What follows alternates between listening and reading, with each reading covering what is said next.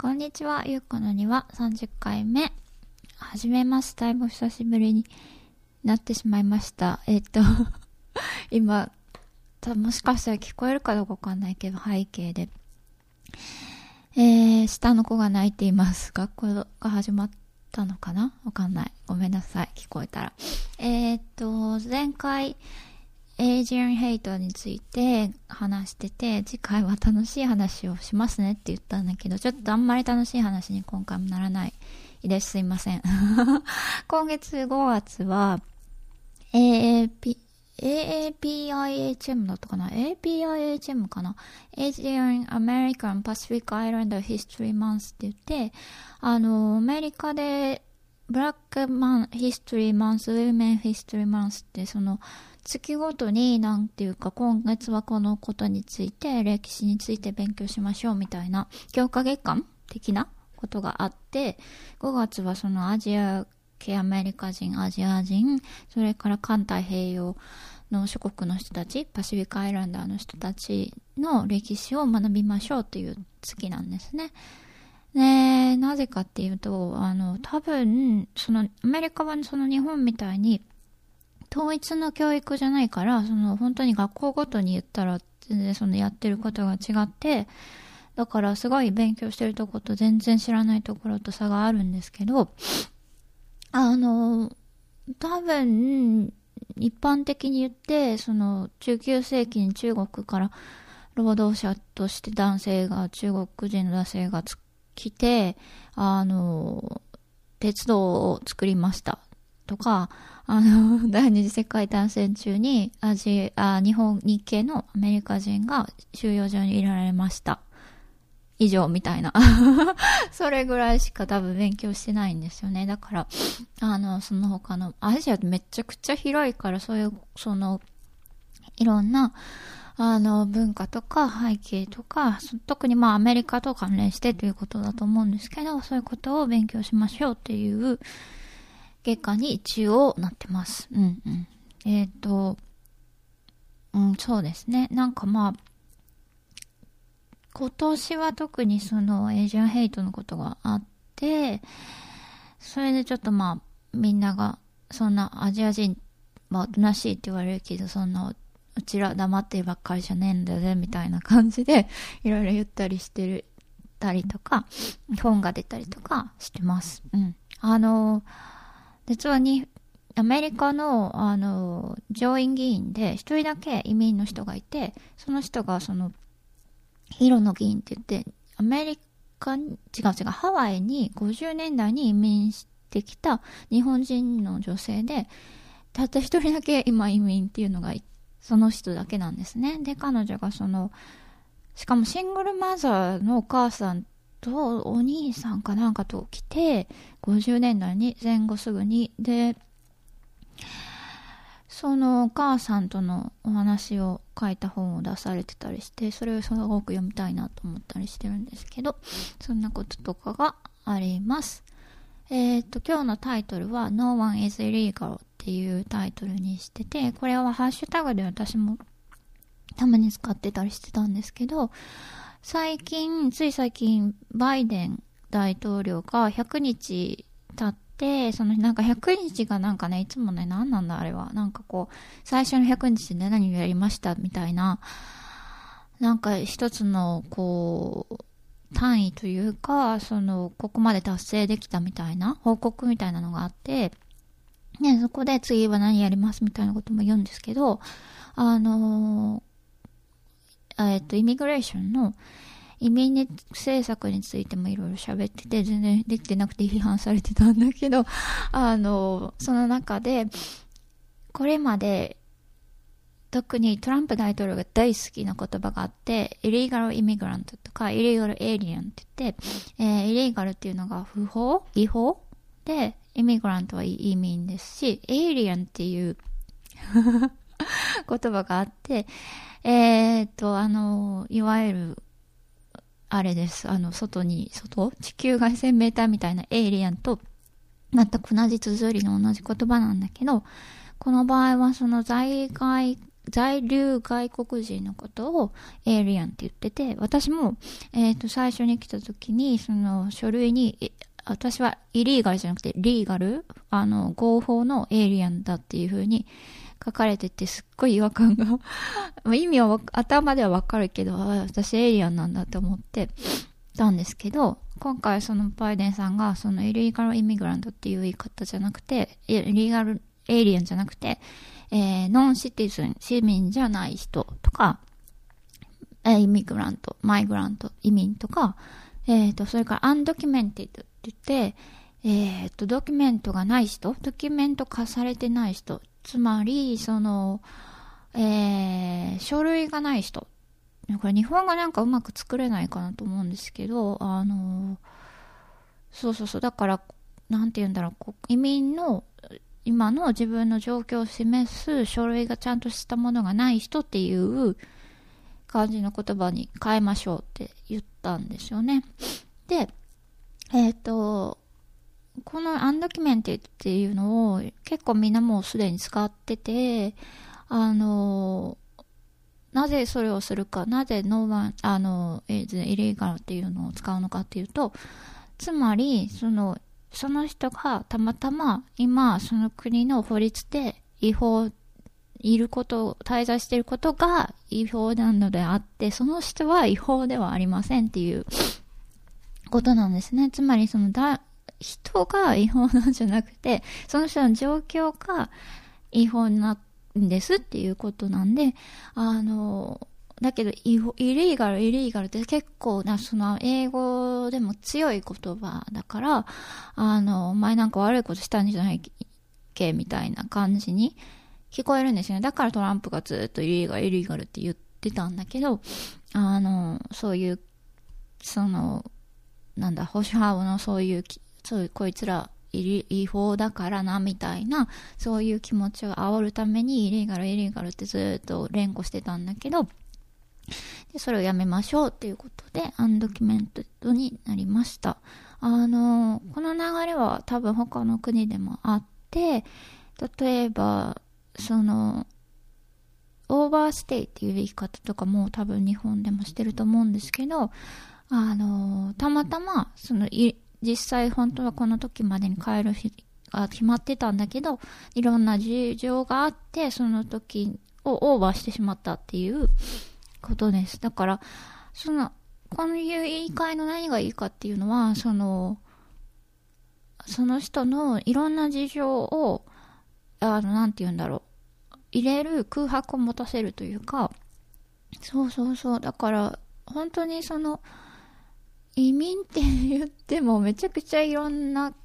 状況があるし、その人、本当にその人それぞれの、あの、背景とか、理由とかあがあるので、そういうことを、その何も考慮せずに単にイリーガルとかエイリアンとかいうのはやめましょうっていうことです。うん、すごくいいなと思いました。日本でも広がっていったらいいなと思うんですけど、ね。で、えー、っと、こんなことが今アメリカであって、で、今日はやっぱりちょっと日本のことをお 話したくて、で、私は今、今年12、12、9年目？でアメリカに来てて、あのー、こっちで家族もいて、なんか、まあ、どれ、私の今の状況ですけど、その、なんて言うんだろう、アメリカは、私にとって身内、うん、身内、すごい仲のいい親友みたいな感じで、あの、いや、こいつもいろいろできてないことあるけど、だけどいいやつなんですよ、みたいな ちょっと身内になりかけてて、そういう気持ちなんだけど、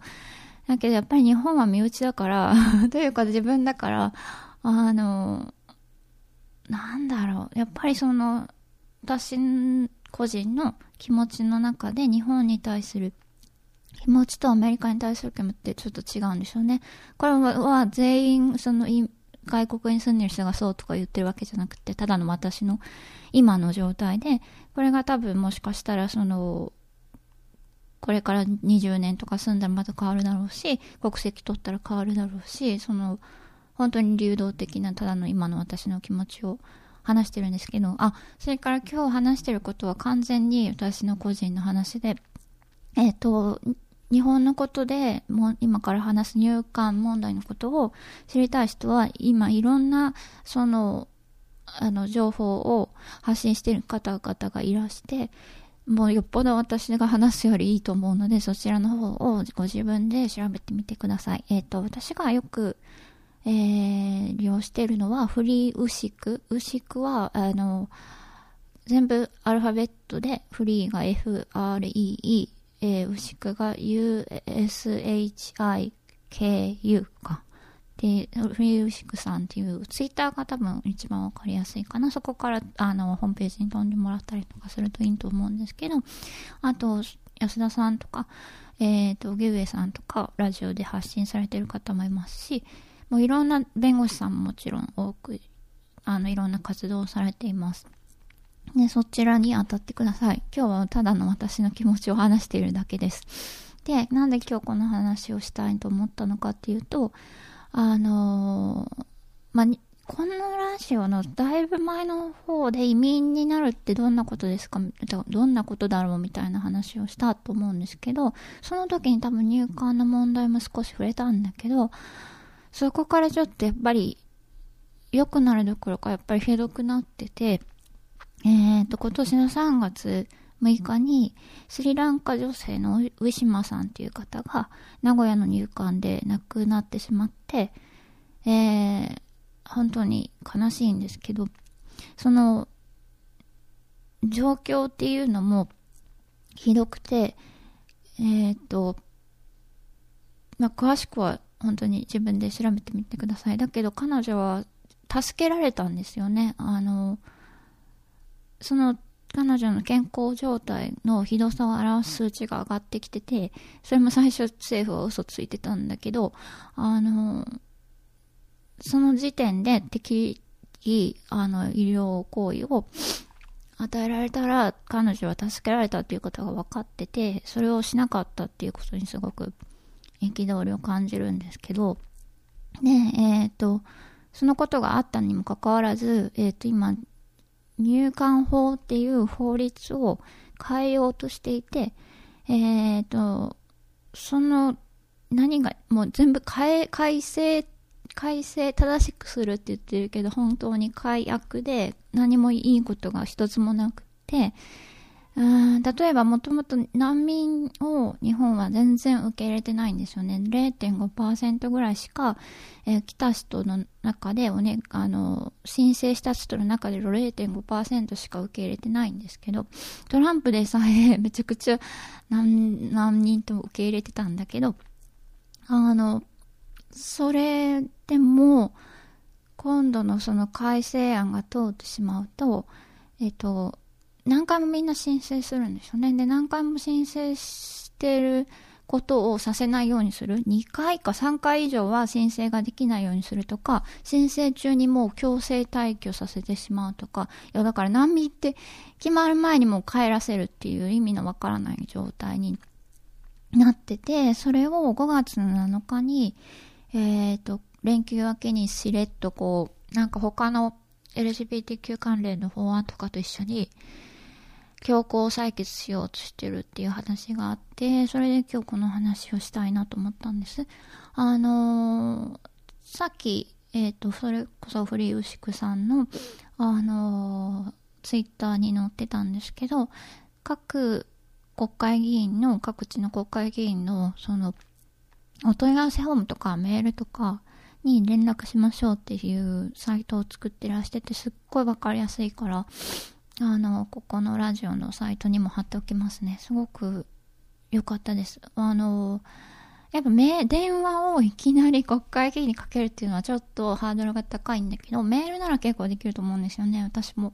さっき何通か送ったんですけど、で別に自分の、あの、何、自分の地元に送れなくてもいいし、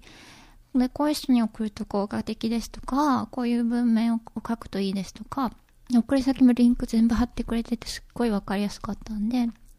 ぜひぜひやってみてください。そういう、なんて言うんだろう、小さい、でも小さいけどこれ結構聞くんですよね。私アメリカで何回か、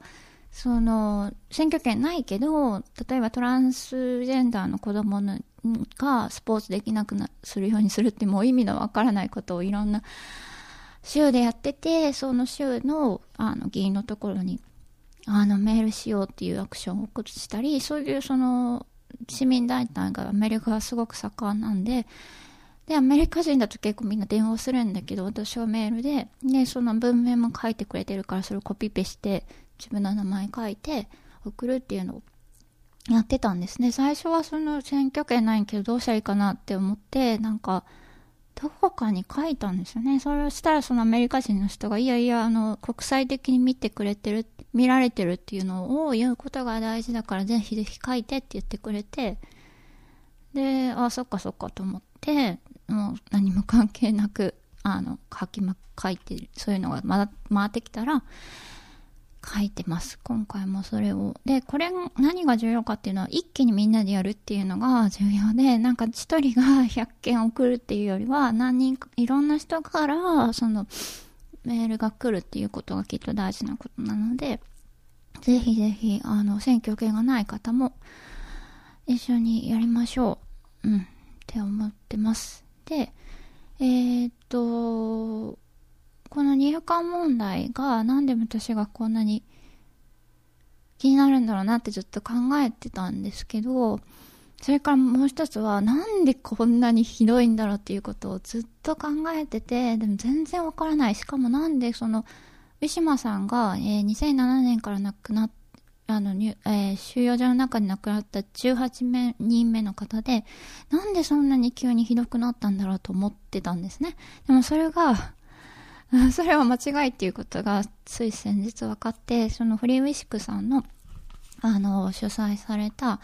在日コリアン女性と語る収容所のある社会、ここにいるすべての人、ここに来るすべての人っていう、ボリューム2っていう、あの、今年の多分1月にあった、えー、会の、えー、と、録音、録画を YouTube で、あの、公開してくださってて、すっごい良かったんですよ。パク・サラさんっていう方と、ハン・トヒョンさんっていうお二人ともその社会学者の女性で、あの、その、お話をしてくださってたんですね。で、3パートに分かれてて、そのそれぞれの方のお話と、最後その対談っていう形になってたんですけど、あえっと、日本が急に悪くなったんではなくて、日本は最初から外国人の扱いがひどかったというか、その、えっと、やっぱり植民地時代に日本が朝鮮半島や台湾島に行って、えっと、植民地化して、支配して、同化政策をして、その人に、そこに住んでた人の権利を奪って、日本語を教えて、あの、ということをしてきたんですね。で、その時のことと、その後、戦後、その人たちをじゃあどうするかって言った時に、もうね、なんかその場限りの意味のわからないことをしまくってて、で、それが今の入管の、というか外国人に対する、あの扱いの根源でそこから何にも変わってないなと思いました。そのお話を聞いてて。なんか国籍があるのに国籍がある国に住めないとかなんか在留資格はあるけどえ在留はしていいけど在留資格はないとか意味のわからないことを本気で言っててそれが今度のその改悪法にもつながってるし難民申請してるのに難民として扱うとかもうなんか意味のわからない、その、矛盾、矛盾でさえもないというか、その、理論破綻してるし、誰がこんなに納得するのみたいなことを、その、やっぱり、植民地時代、その後戦後、ずっとやってきたんですよね。で、それが、あ、だからかっていうのがすごくそれで分かって、この YouTube を見て、ああ、そっか、日本はもともとこんなにひどかったんだっていうことがすごく分かって、なんか、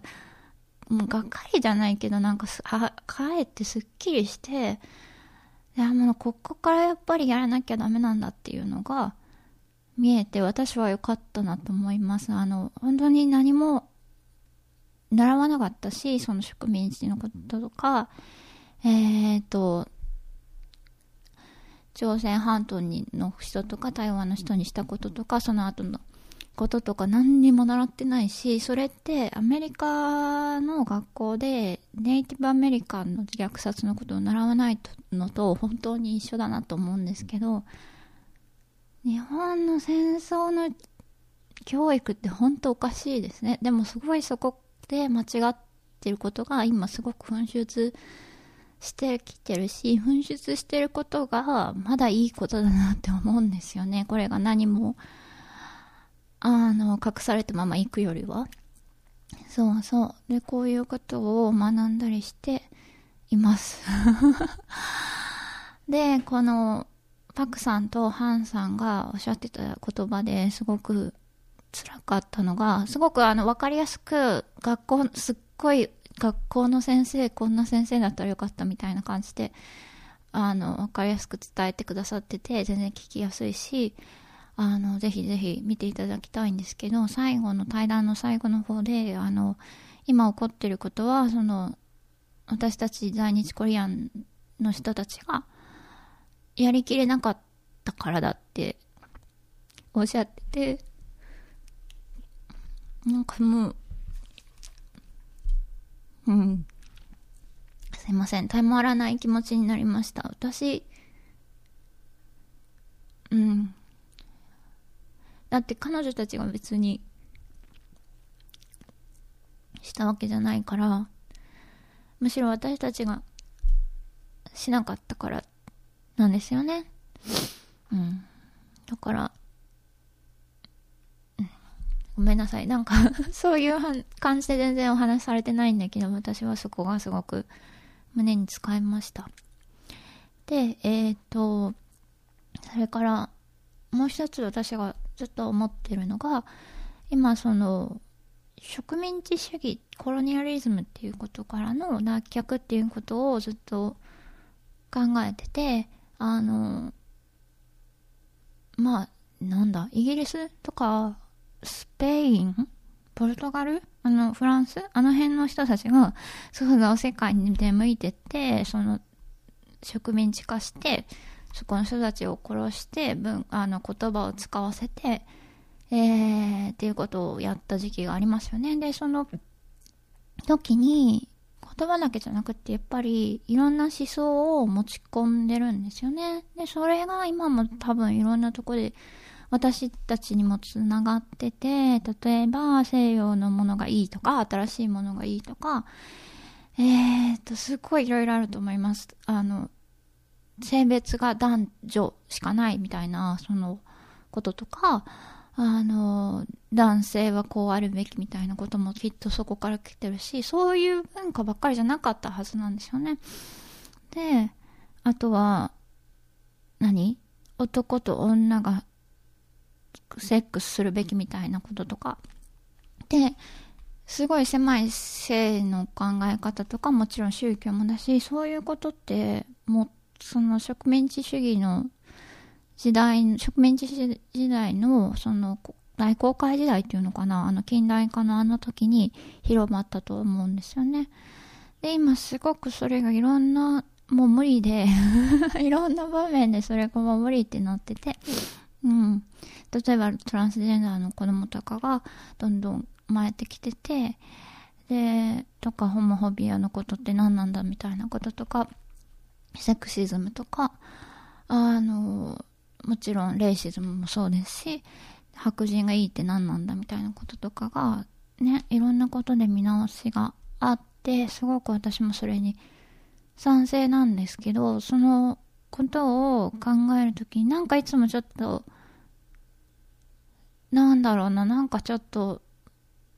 てんてんてんみたいなところが自分の中にあって、で、うまくそれを言語化できてなかったんだけど、で、今回その、ハンさんたちのお話を聞いてて分かったのは、私はその植民地支配者の方の人なんだっていうのが分かって、そうそうそう、日本もあの、そっちだったんだよねって思ったんですよね。で、その、なんだろう、自分の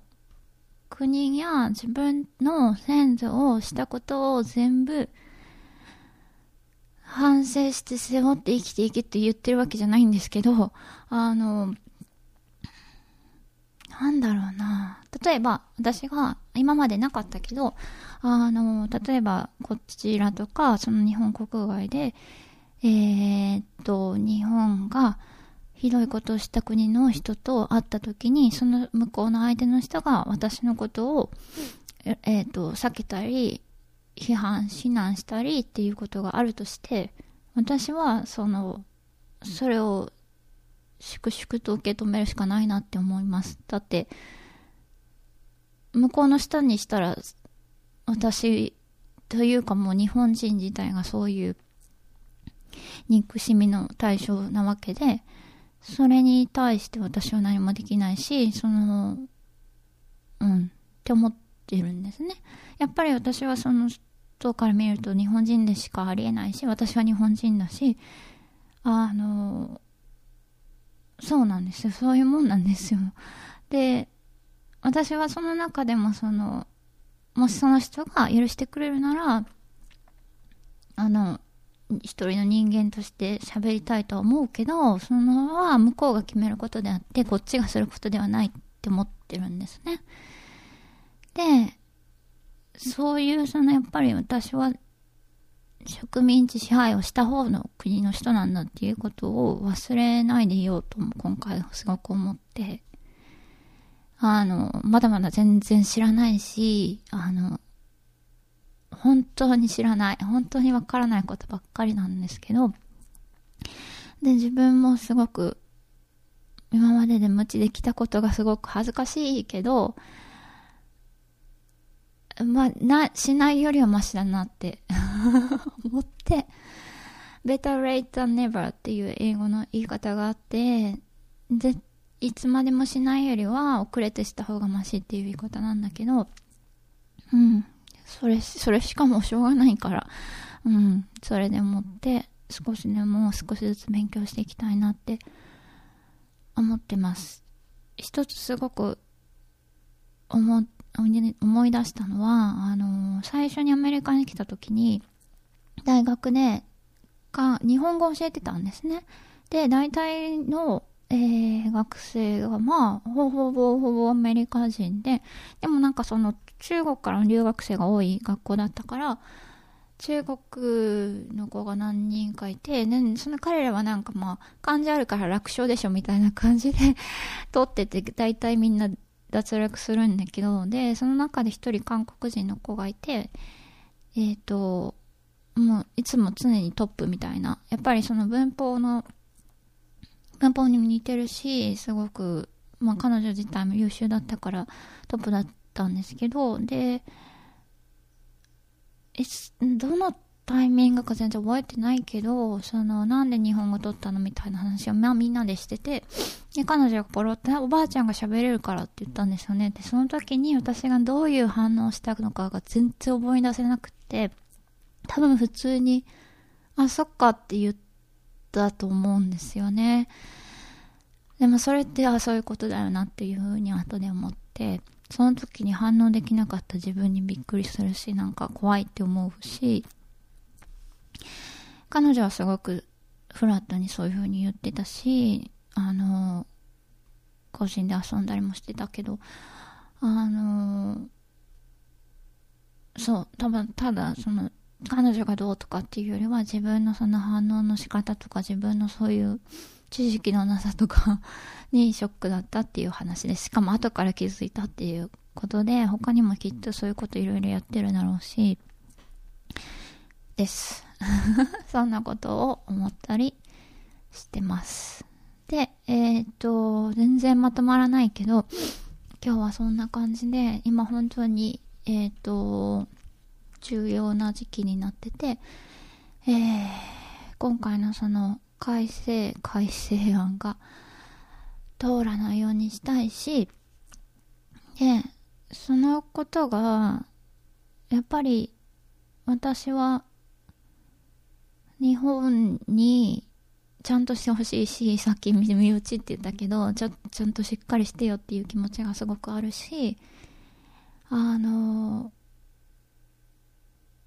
それは、まあ、一つはすごいちょっと嫌なことなんだけど、例えばこっちで、あ、日本から来たよって言うと、あ、日本はなれないんだよねとか、あいつか行きたいんだよねみたいなことを言ってくれる人が今多く、今はまだ多くて、まだ。あの、それはその今まで、そういう風にして生きてきた人たちのおかげであるし、あの、そういう反応ばっかりじゃなかったと思うんですよね。それこそその、戦後すぐとか、それから一時期、中国、日本の車がすごく売れてアメリカ人から批判された時とかはそんなことなかったと思うし、その中でもずっとここで生きてきた人とか、もちろんそれから日本でいろんなものを生み出したりしてる人とかのおかげで、まだそういう